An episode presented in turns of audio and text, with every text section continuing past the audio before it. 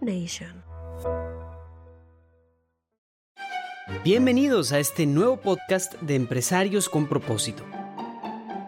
Aquí conoceremos historias fascinantes sobre líderes que han pasado por fuertes experiencias de cambios personales, profesionales y espirituales.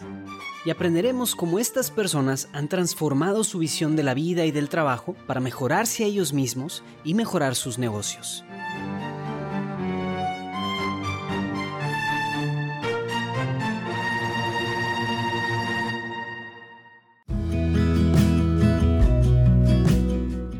Bienvenidos un episodio más de Empresarios con Propósito, el podcast en donde el empresario de Jesús Work, Julio Bayona, y un servidor Armando del Bosque, entrevistamos típicamente empresarios para compartir y escuchar cómo Dios ha ido tocándolos, no nada más a nivel personal, sino también a nivel empresarial. En esta ocasión tenemos el honor de tener a Monseñor Héctor Mario Pérez Villarreal, que se podría decir que es un empresario, porque está haciendo empresa espiritual.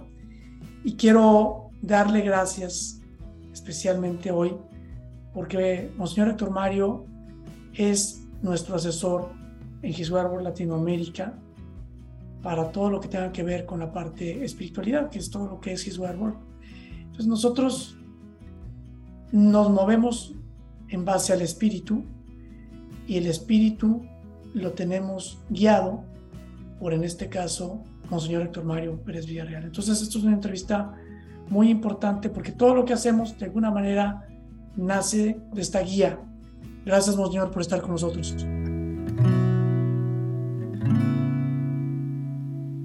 Mucho gusto. Gracias, Armando. Gracias, Julio, por este espacio. Encantado de estar con ustedes. Muchas gracias, Monseñor, de verdad, de nuevo. Para nosotros es un placer tenerlo aquí el día de hoy. Como dice Armando, es una entrevista muy especial para nosotros, porque como empresario de Work tenemos una, una dirección, una persona que nos acompaña en todo lo que hace la, la organización, parte espiritual. En este caso, el Monseñor Héctor Pérez, que ha sido detrás de, bastidores. Las personas no lo conocen, no han conocido quizás, no mucha gente ha escuchado de lo que de, su labor, pero es quien nos ha dirigido espiritualmente hacia lo que estamos tratando de hacer como empresarios, como comunidad de empresarios en His Work. Así que mil gracias por toda esa labor que viene desempeñando, Monseñor.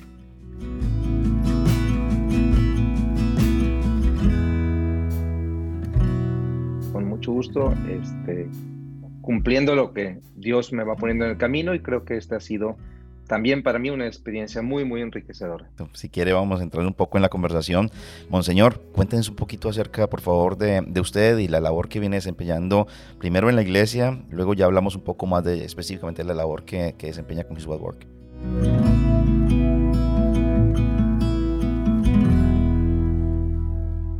Claro que sí, con mucho gusto, Julio. Nombre completo, Héctor Mario Pérez Villarreal.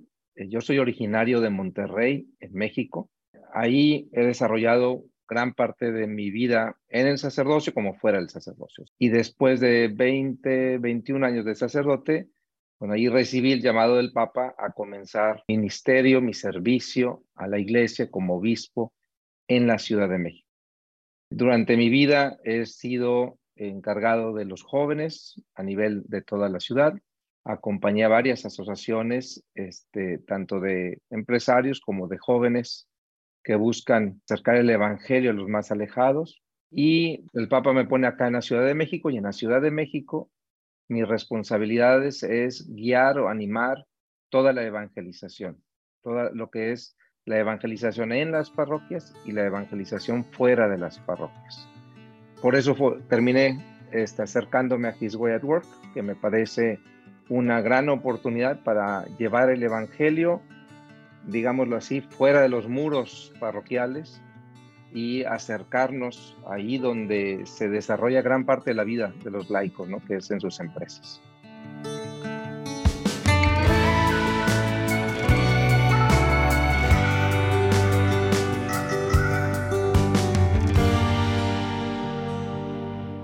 En Chris llegué por aquí, una cumbre que se hizo virtual.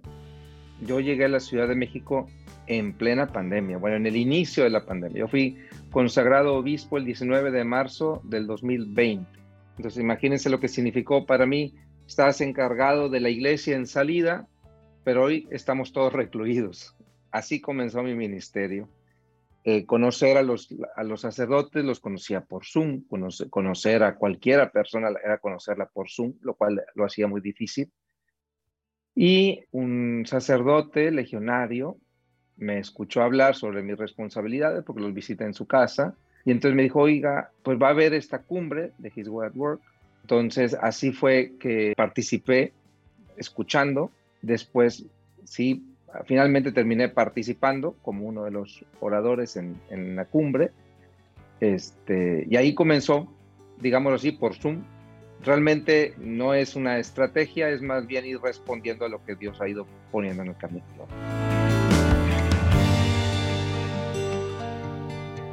¿Y qué es lo que usted encuentra especial en His Web Work? Porque cree que es algo que vale la, pena ese, ese acompañamiento y todo ese apoyo que usted le está brindando. Este, a ver, yo vengo de una familia también de empresarios. Bueno, mi padre era empresario.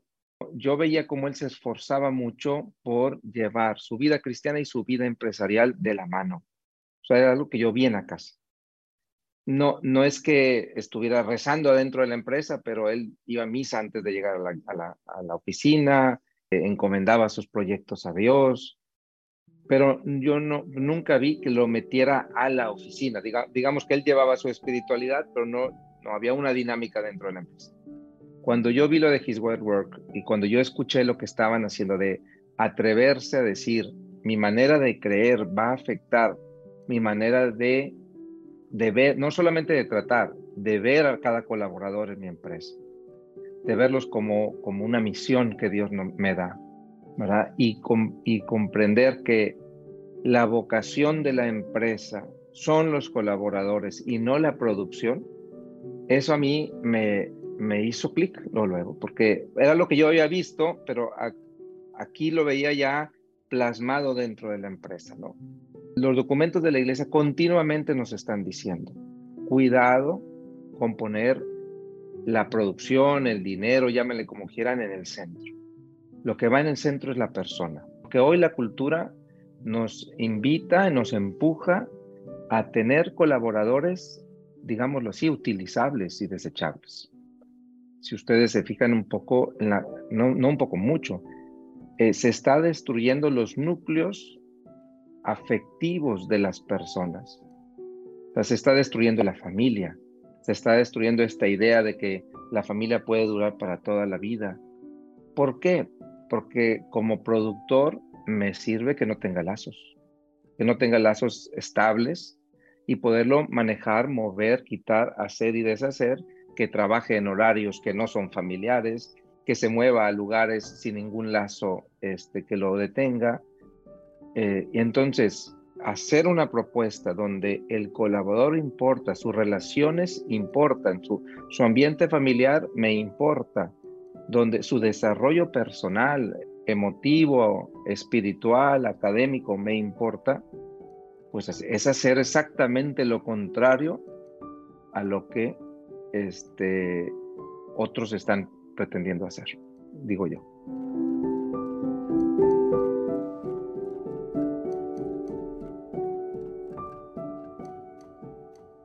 Pero entonces, si tenemos todos estos documentos de la iglesia desde, y desde hace mucho tiempo, empezando por la, por la doctrina, y empezando por la doctrina social de la, iglesia, ¿verdad? Que de alguna manera la doctrina social de la iglesia ya de por sí toca todos los temas que hoy por hoy nosotros en His Work estamos tratando de, traer a la realidad. Y son documentos de, tanto tiempo. ¿Qué había pasado? O sea, ¿qué había pasado y qué es lo distinto que está pasando entonces ahorita? Porque esto se está volviendo ahorita algo vivo, porque ahora sí estos documentos están, están cobrando vida entre la comunidad de empresarios. A ver, no son los primeros que intentan aplicar la doctrina social de lo tenemos que decir, ¿verdad? Ya hay un movimiento muy fuerte de empresarios. Bueno, en Monterrey tenemos un testimonio muy claro de empresarios que buscaban tener, o sea, que la empresa viera por el trabajador.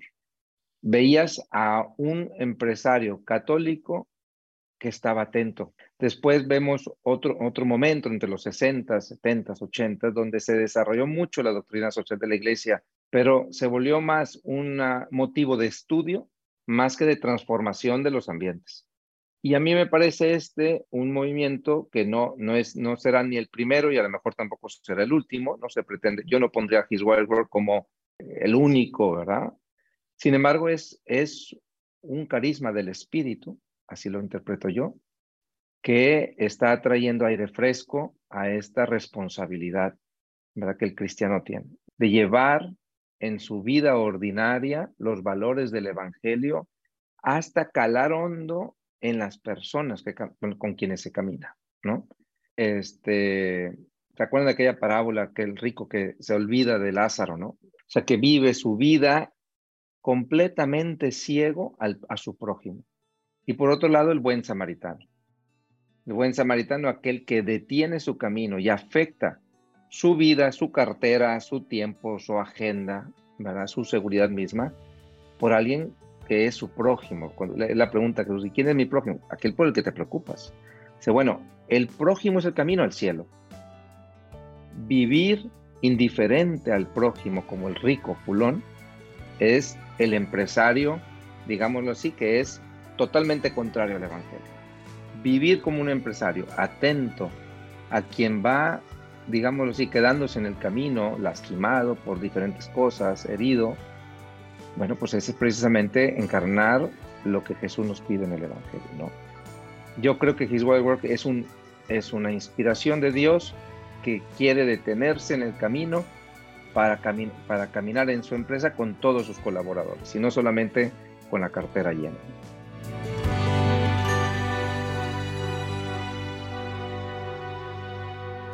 Yo creo que esa aclaración que, que el Monseñor hace es muy importante y nos llama a la humildad a, a este movimiento particular para recordarnos que no hemos sido los primeros, no es una idea de His Well Work, es algo que viene por mucho tiempo, como usted dice, que posiblemente muchos más lo van a seguir haciendo. Pero, pero yo creo que es importante también que nosotros entendamos que hay una razón por la cual el Espíritu Santo está orando de esta manera a través de su en este momento de la historia precisamente. Y creo que tenemos una responsabilidad particular, como usted lo comentó hace, hace poco, por todos los cambios sociales y todo lo que estamos viendo, que nos da un, sentido de, pues que tenemos una misión, que hemos tenido una misión que, que se nos ha sido dada como empresarios en el día que nos correspondió hoy, en el momento de la historia que nos correspondió y con las circunstancias que nos correspondieron. Pero definitivamente es muy importante reconocer además para los empresarios que nos están escuchando que no somos el único movimiento que está buscando esto en las compañías y que lo importante es que ustedes encuentren un grupo de empresarios con el cual ustedes puedan lo mismo, hacer lo mismo, llevar la palabra de Dios a todos los colaboradores, poner en el centro de la compañía, de sus compañías, a Dios y cuidar de estas, de este prójimo. Monseñor, como usted nos lo dice, cuidar de nuestro prójimo en las empresas. A ver, quien da los dones es Dios. Y este es un don.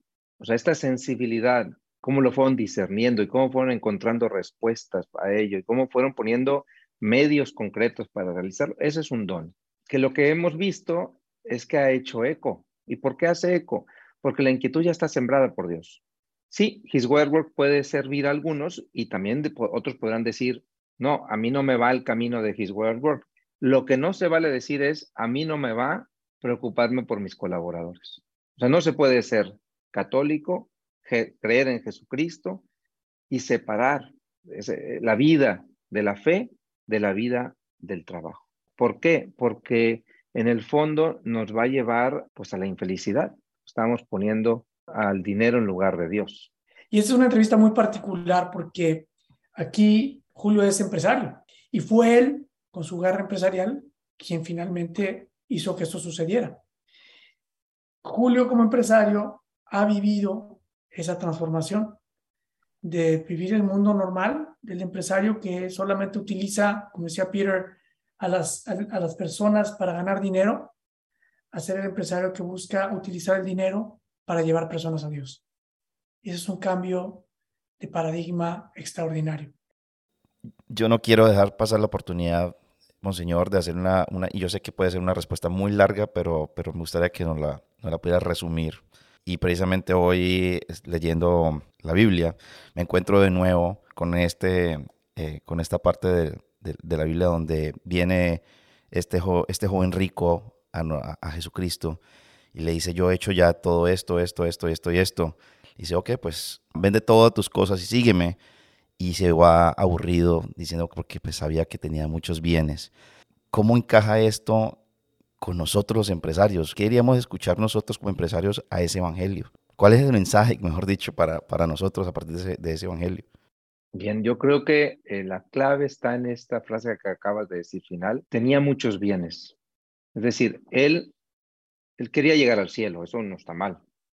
¿Qué tengo que hacer para alcanzar la vida eterna? Sin embargo, él pensaba que eran sus acciones, sus esfuerzos, su cumplimiento de la ley, su cumplimiento de los mandamientos, lo que lo iban a llevar al cielo. Yo me imagino un empresario que piense es que con todo esto que hacen His Way at Work, no es que yo atiendo a los, a los este, colaboradores y tengo un fondo para apoyarlos y aparte les llevo la misa cada mes, etcétera. Y con eso me voy a ganar el cielo. Eso es tener muchos bienes, porque yo soy el que tengo, digámoslo así, el poder de alcanzar el cielo. Y pues esa es la gran confusión de este joven rico o de este hombre rico, ¿no? De que tenía muchos bienes. El cielo, el cielo se agradece, el cielo no, no, no se compra, no se alcanza, porque él, el, cielo ya nos fue traído, nos fue regalado a nosotros.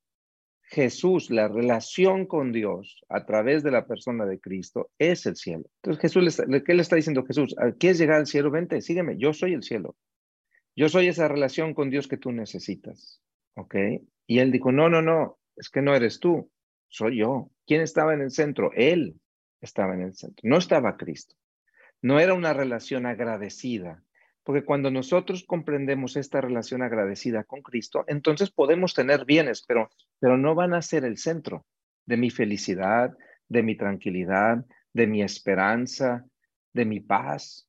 El centro va a ser que Él viene conmigo, que yo voy con Él, ¿verdad? Y entonces los bienes toman otro valor. No está diciendo vende tu empresa, este, no tengas dinero. No, no, no, no, no. Es no lo pongas en el centro. En el centro está Dios. Si tú comprendes eso, entonces, ¿qué tienes que hacer, Señor? ¿Cómo te agradezco tanto amor? ¿Cómo te agradezco el cielo? Ah, ¿quieres agradecerme el cielo? Ámame en los que te rodean, ámame en tus colaboradores, sé justo con tus relaciones, sé generoso con tu manera de, tratar a los de, tu manera tratar a los demás, porque yo he sido generoso contigo. El primero que experimente eso va a alcanzar una libertad enorme. A esa libertad lo llamaba Jesús.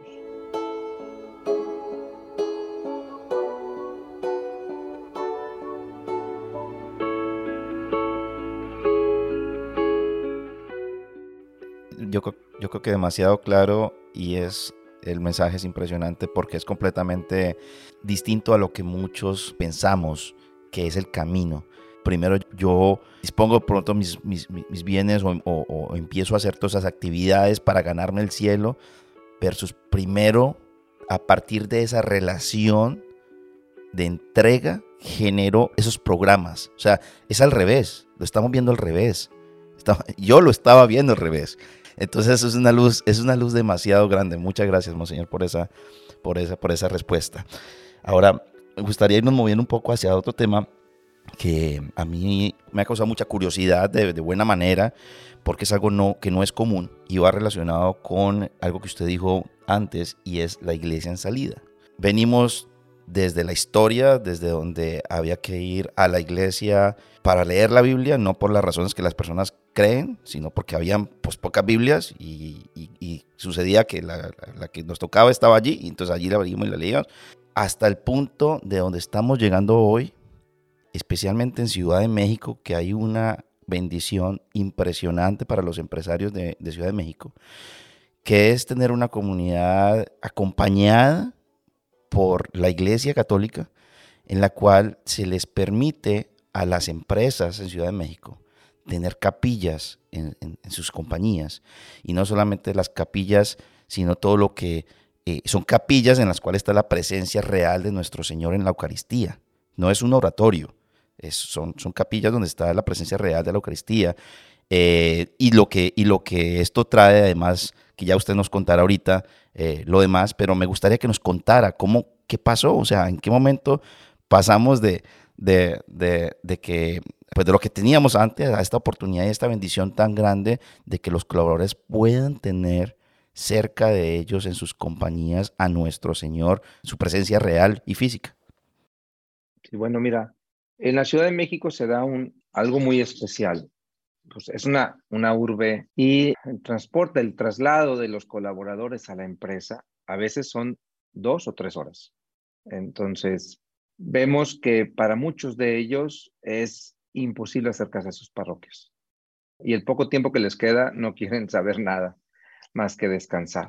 Entonces, respondiendo a dos necesidades. Una, ¿cómo nos acercamos a ellos para que su vida espiritual la puedan seguir llevando? ¿Cómo le ayudamos a los empresarios a hacer un mejor ambiente en sus empresas? Entonces, comenzamos esta experiencia de capellanes en las empresas, por decirlo de una manera, que empieza por el acompañamiento. Es un sacerdote, tenemos varios, digamos, y modelos de, de, acompañamiento, el que va dos, tres veces en el año y se acabó, que sería así como el mínimo acompañamiento, hasta aquel, aquella empresa en la que una vez a la semana un sacerdote está toda la mañana o toda la tarde para escuchar a quien necesite un consejo espiritual, para celebrar la misa, para confesar, para guiar a los directivos si acaso fuera necesario en alguna junta de consejo. Entonces, lo vimos como una oportunidad para poder acercar el Evangelio y acercar a Dios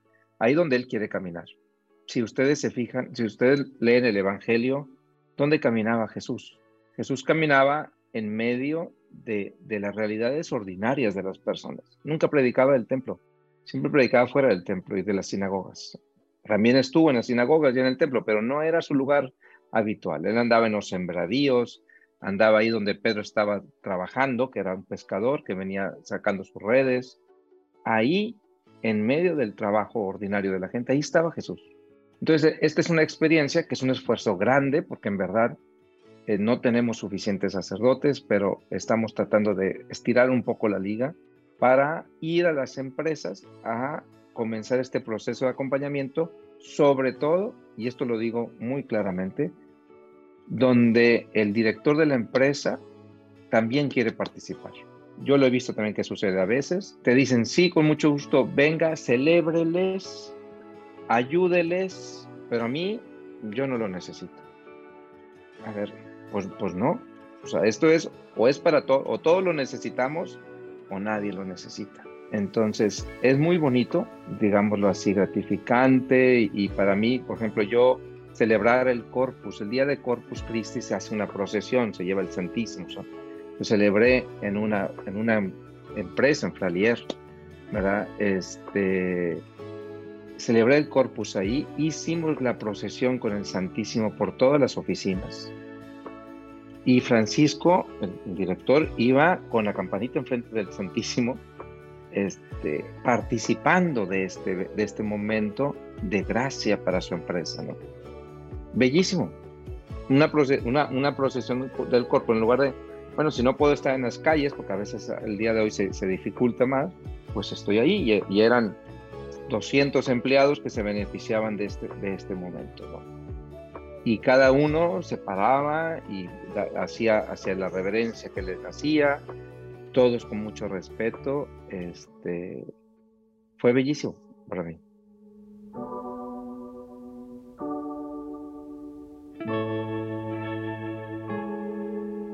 Monseñor, algunos dirán, pero ¿para qué poner una capilla en la empresa si la iglesia está, posiblemente hay una iglesia cerca, en media hora alrededor de, de las compañías, de esa compañía puede haber una? ¿Por, qué? ¿Cuál es esa importancia de hacer esto?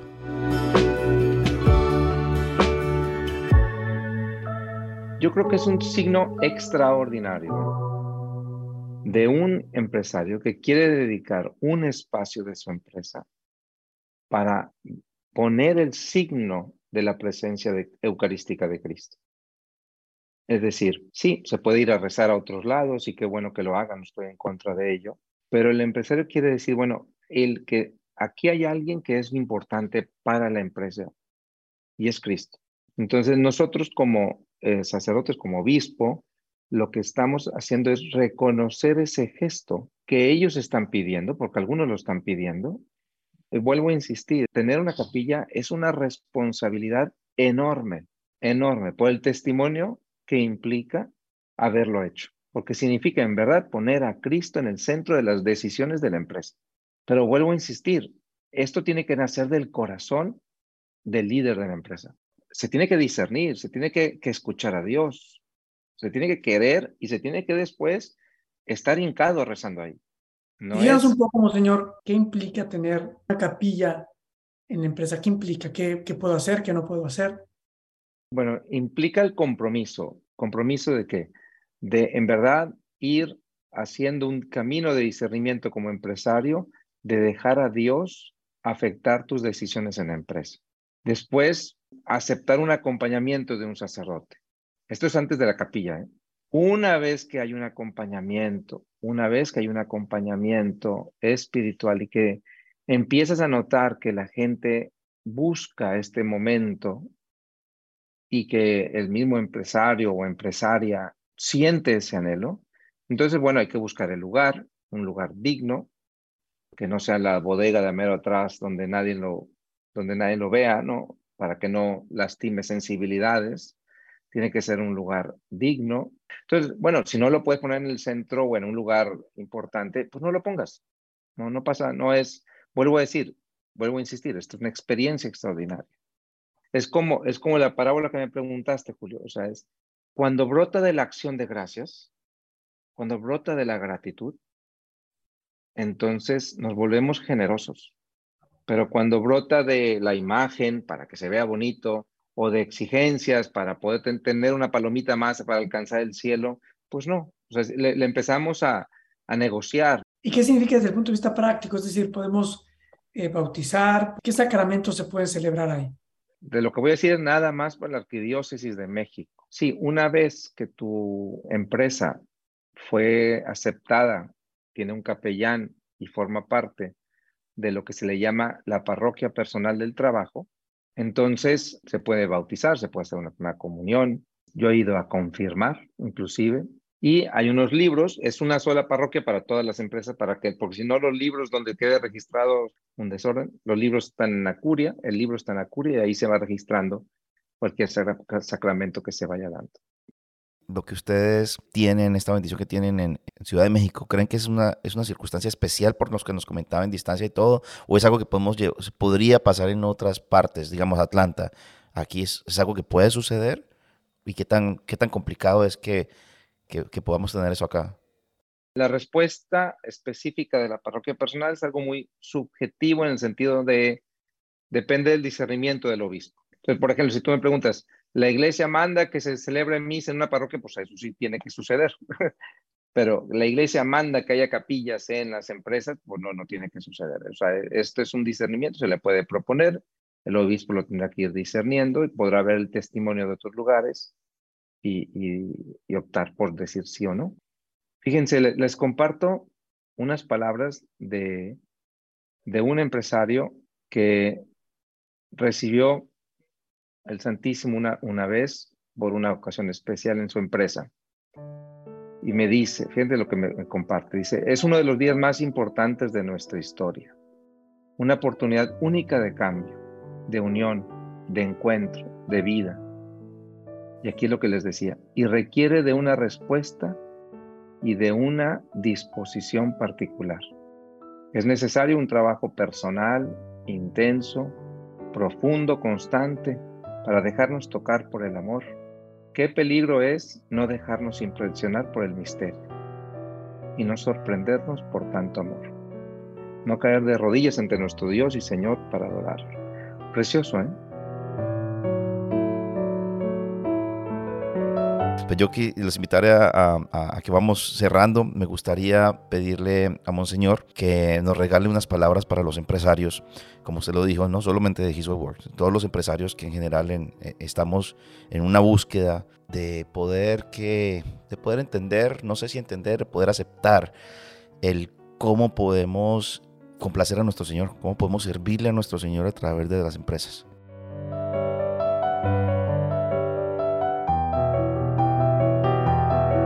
Bueno, yo quisiera recordarles que su empresa es un don de Dios. Yo creo que ustedes más que yo, pero yo también me ha tocado acompañar a muchos. Y cuando tú ves una empresa funcionar, dices, ah, pues claro, una empresa funciona porque siempre va a haber ventas y siempre va a haber proyectos y siempre, y no, la verdad es que no siempre hay ventas y no siempre hay proyectos. no, es, no es este, nada más de, rentar una oficina y empezar. Es, es, es una intuición, es un sueño, es una apuesta, es arriesgarse. Y una vez que logran consolidar el inicio de una empresa, yo los invitaría a comprender que no tienen nada más una máquina de producir dinero, eh, sino tienen en verdad una experiencia o una oportunidad de realizarse ustedes y de acompañar en su realización personal a muchos colaboradores que Dios va a ir poniendo en su camino.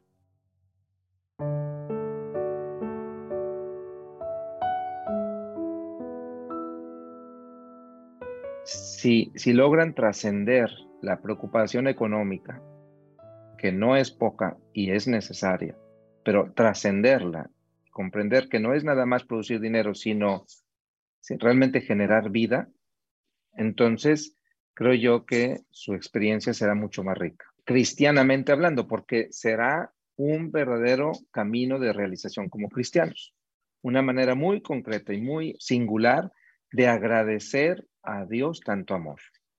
imagínense ustedes llegar todos los días o tener cada proyecto y decir, bueno, y él con este proyecto podré agradecerle más a Dios la vida, el amor, la fe, la capacidad de, poder producir y desarrollar esto, ¿no?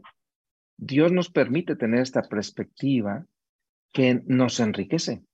Entonces, ese es para mí un, primer momento. Eh, ver sus empresas como este camino para agradecer tanto amor recibido por parte de Dios. Segundo, yo los invitaría a no tener miedo. A no tener miedo a soñar y a no tener miedo a ayudarse, ¿verdad? Porque para ayudar, para, para asumir al colaborador como parte de mi gratitud a Dios, implica recursos, implica tiempo, implica desviarlos un poco de, a lo mejor de que me produzcan más para poder escucharlos o para que puedan tener un espacio para ellos. Y no tengan miedo, es el, es el tiempo mejor invertido, es el recurso mejor invertido. Cuando dejas de poner como único valor la producción o la venta, por decirlo de una manera, y pones a la persona en el centro.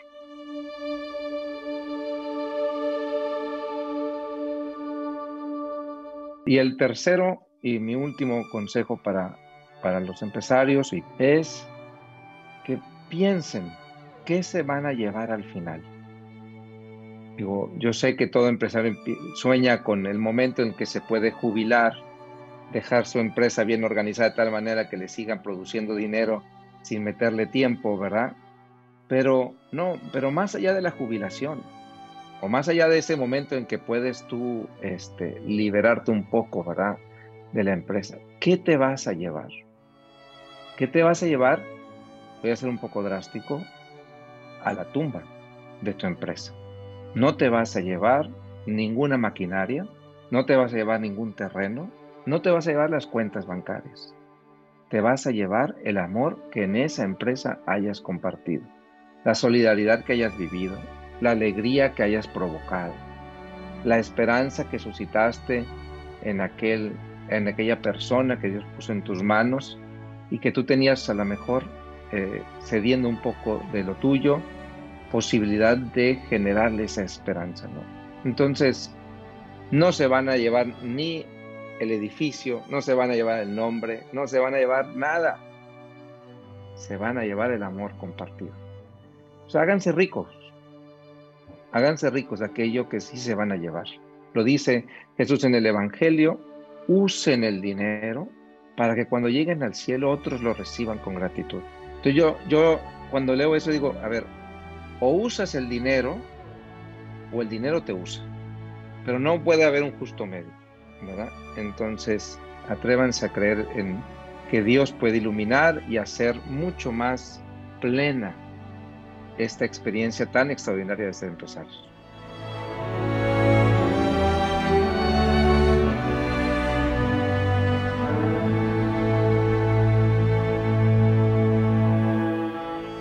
Bueno, tenemos aquí como resumen el honor y el gusto. Muchas gracias, Monseñor Héctor Mario Pérez Villarreal. De Monseñor Héctor nos acompaña a His Way at Work en toda la parte de guía espiritual.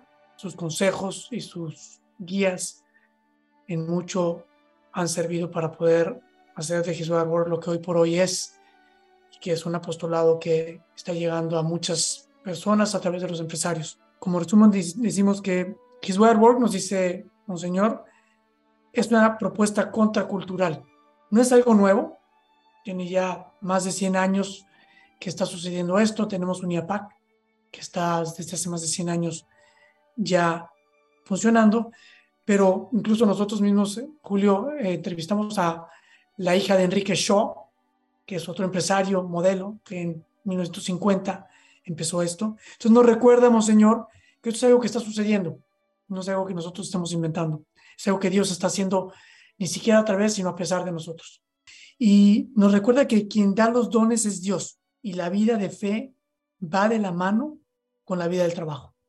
Nos recuerda que el cielo se agradece. Y es importante también que son tres puntos que nos dice que son la visión, la empresa es un don de Dios, como verlo, es trascender la parte económica para generar vida. Eso es una empresa. Es la forma de agradecer a Dios. Esta respuesta es la forma de agradecer a Dios. El punto número dos es no temer. Nos insta, Monseñor, a soñar, a invertir en la gente. Lo que le llamamos la inversión más rentable es la inversión que genera no nada más retornos sobre la inversión, sino retornos sobre la inversión eterna, que es de lo que hablamos mucho en Jesús Work. Poner a la persona en el centro. Y por último, hablar de la reflexión final. ¿Qué es lo que nos llevamos al final de nuestras vidas? Y lo que nos responde, Monseñor, es que lo único que nos podemos llevar es el amor. Entonces usemos el dinero para que no sea el dinero quien nos, quien nos usa a nosotros.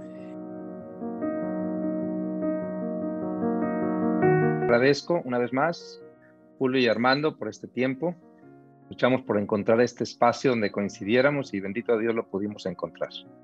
Y espero que, que pueda eh, suscitar, suscitar mayores reflexiones y seguir dando frutos en His Way y en las empresas. Y con gusto imploramos la bendición de Dios. Que el Señor esté con ustedes.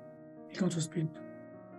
Dios Padre de misericordia, que es el Señor de la vida, derrame su, su espíritu sobre ustedes, les conceda el don de la sabiduría, del discernimiento, del gozo y la gratitud para poder responder a los dones que Él derrama sobre ustedes. Les conceda salud de cuerpo, paz en su corazón y prosperidad en sus trabajos. Y la bendición del Señor de la vida, Padre, Hijo y Espíritu Santo, descienda sobre ustedes, sobre sus empresas y familias y permanezca para siempre. Amén.